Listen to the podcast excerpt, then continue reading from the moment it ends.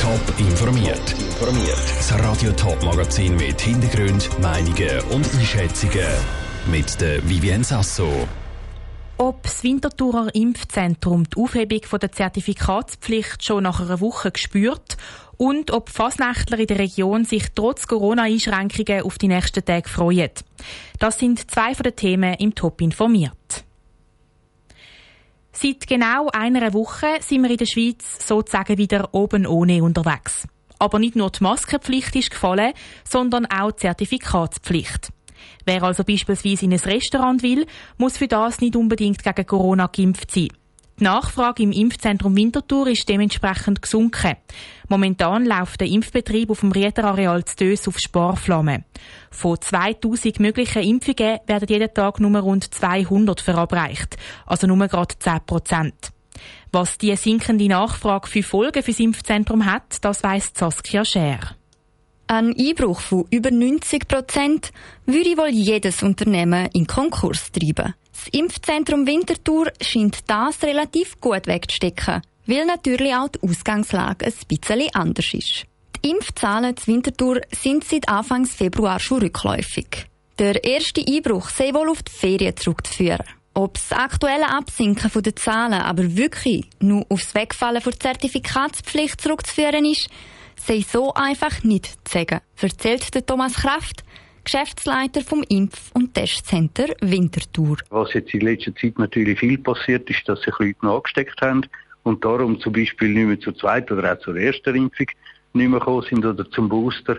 Also das ist für uns ein bisschen schwierig abzuschätzen. Unerwartet ist das Sinken vor Impfnachfrage für das Impfzentrum Winterthur aber nicht gekommen. Nur das Planen werde damit ein bisschen erschwert, sagt der Thomas Kraft. Das haben wir uns schon eingestellt. Es ist nicht ganz einfach, weil wir für Leute, die zum Beispiel die erste Impfung machen, da müssen wir immer einen Monat dazu rechnen, wo es zur zweiten Impfung kommt. Und das ist nicht ganz einfach, dann irgendeinen Monat später schon vorauszusehen, wie viel das man könnte Retour fahren. Auch wenn jetzt Retour gefahren worden ist, ist kein Personal entlohnt worden. Es wird einfach weniger aufgeboten. Würde sich die Situation aber kurzfristig ändern und wieder mehr Impfungen gefragt sein, so könne auf diese Nachfrage rasch reagiert werden, sagt der Thomas Kraft. Im Grundsatz sind wir parat. Also, wir haben einen Pool von etwa 700 Leuten. Und natürlich werden in der Zwischenzeit werden die einen Leute einen Job finden und noch jemand anders arbeiten. Aber im Grundsatz haben wir natürlich relativ viele Leute, wo wir schnell wieder eine rechte Leistung bringen können. Was also auch in Bezug auf Corona noch passieren mag, das Impfzentrum Winterthur ist auf alle Fälle vorbereitet. Saskia Scher hat berichtet. Wegen der sinkenden Nachfrage hat das Impfzentrum Winterthur seine Öffnungszeiten angepasst. Momentan werden nur noch am Mittwoch und Freitag Impftermine angeboten. Mit dem sogenannten Urknall ist die Fasnacht heute Morgen zu Luzern eingeläutet worden. Luzern ist darum von tausenden Menschen geflutet worden. In der Region können aber nicht alle Fasnächtler gleich ausgiebig festen. Wer sich auf ausgiebige Konfettipartys freuen kann und welche Fasnächtler in der Region eher wehmütig auf Luzern schauen, das weiss der Janik Höhn. Zwei Jahre haben die Fasnachtsorganisationen wegen der Corona-Pandemie gelitten. Ein Absag nach der anderen hat es gehagelt. Mit dem Startschuss der Luzerner Fasnacht ist die Freude bei den Fasnachtsfans wieder da. So auch bei der Fasnachtsgesellschaft Wiel. Ein bisschen Wehmut, dass Luzern einen Umzug macht und Wiel nicht, ist beim Vizepräsident Tiziano Vidori spürbar. Wir hätten es nur so gern gemacht, aber wo dann endlich einmal Bescheid gegeben worden ist, und wir müssen sagen, gut, jetzt müssen wir leider fast nach Gleit machen, ohne Umzug, weil da ist natürlich die Tradition, die zu viel dazugehört, der Umzug mit den verschiedenen Wegen und der Teufel. Auch St. Gallen Fasnacht verzichtet auf einen Umzug. Aber zur Freude vom Präsident Bruno Bischof gibt es ein Alternativprogramm. Wir freuen uns überhaupt, dass wir etwas dürfen machen und wir haben heute Morgen um 6 Uhr angeguckt beim Fadian zu, da ist mitten in schöner Gallustadt und es war wirklich eine Freude gewesen, weil wir können die Leute in die Augen schauen, wenn sie gestrahlt haben und sehen, dass wieder etwas geht und wir freuen uns an dem. Das Frauenfeld haben die Organisatoren zwei verschiedene Szenarien geplant. Dass das Fest jetzt sogar ohne Maske möglich ist, kommt Ivan Gubler, Präsident der NG Murgenase Frauenfeld, entgegen. Die ist für uns wesentlich einfacher, weil wir viel weniger absperren müssen. Und es ist auch attraktiver für die Leute. Und mit dem Standort, die Begegnungszone in Frauenfeld, wo wir das jetzt machen, der Aufhebung von der Zertifikatspflicht, ist es wesentlich schöner. Die Freude bei den Fasnachtsorganisatoren in der Region ist also spürbar. Jetzt steht am Vieren der Fasnacht nichts mehr im Weg. Der Beitrag von Janik Höhn. In den meisten Städten der Ostschweiz sind grosse Fasnachtsumzüge abgesagt worden. Ein Haufen Organisatoren bieten aber Alternativprogramme oder haben zumindest einen Kinderumzug auf beigestellt. So zum Beispiel Winterthur. Während Fasnächtler fleissig feiern, hängt ein Thema wie eine dunkle Wolke über dem heutigen Tag. Seit der frühen Morgenstunde greift Russland die Ukraine an. Der lang befürchtete Krieg ist damit ausgebrochen. Aber was sind eigentlich Ziele vom russischen Präsident Wladimir Putin? Und was kann der Westen in dieser Situation machen? Die Frage hat der ehemalige Russland-Korrespondent Peter Giesling Dominik Meyerberg beantwortet.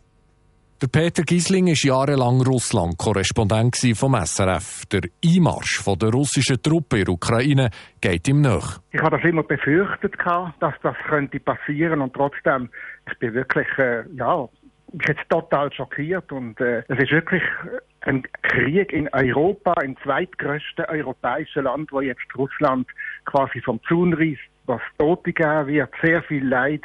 Ja, ich bin fassungslos. Für Peter Giesling ist klar, bei diesem Krieg geht es nicht nur in Anführungs- und Schlusszeichen um die Ostukraine. Der russische Präsident Wladimir Putin verfolgt ein grösseres Ziel. Der eigentliche Grund, und das ist meine Mutmaßung, liegt aber weniger im Militärischen, sondern darin, dass in der Ukraine in den letzten 30 Jahren immer wieder frei demokratische Wahlen stattgefunden haben. Und er hat Angst in meinen Augen, dass der demokratisch Funken eben auf sein Eigenland könnte überschwappen. Die westlichen Länder haben bis jetzt Sanktionen gegen Russland ergriffen. Das beeindruckt Russland allerdings nur wenig. Der Westen sei jetzt in einer schwierigen Situation. Im Westen sind gewissermaßen die Hände gebunden, weil der Westen bzw. das westliche Militärbündnis NATO nicht bereit ist einzugreifen. Man will einen Weltkrieg verhindern. Und darum ist die Ukraine letztlich auf sich selber gestellt mit ein bisschen militärischer Hilfe vom Westen, aber natürlich mit einer sehr viel kleineren Armee als Russland hat. Die Folgen sind heute nur schwer abschätzbar. Ich gehe davon aus, dass es sich um eine sehr große Operation handeln wird, mit dem Ziel, beispielsweise durch ukrainischen Präsident Zelensky festzunehmen, allenfalls auch umzubringen, und ein anderes Marionettenregime, das von Moskau dirigiert wird, in Kiew, in der ukrainischen Politik installieren. Der Peter Gisling hat heute noch viele Kontakte auf Russland. Die russische Bevölkerung erlebe in diesen Tagen eine grosse Propaganda. Wir haben gerade vorher Kontakt gehabt mit einer Lehrerin im Vorort von Moskau und die hat uns geschrieben, ja, der Rubel ist jetzt plötzlich teurer geworden, aber was ist echt passiert? Also die Lehrerin hat nicht einmal mitgekriegt, bevor sie Schule ausgegangen ist, was Putin eben den Krieg erklärt hat. Und die Schweiz? Aus Sicht von Peter Gisling müsste die Schweiz Klarstellung beziehen und mitmachen bei den Sanktionen der westlichen Länder. Der Bundesrat trifft sich in diesen Stunden zu einer außerordentlichen Sitzung. Top informiert, auch als Podcast. Mehr Informationen gibt's auf toponline.ch.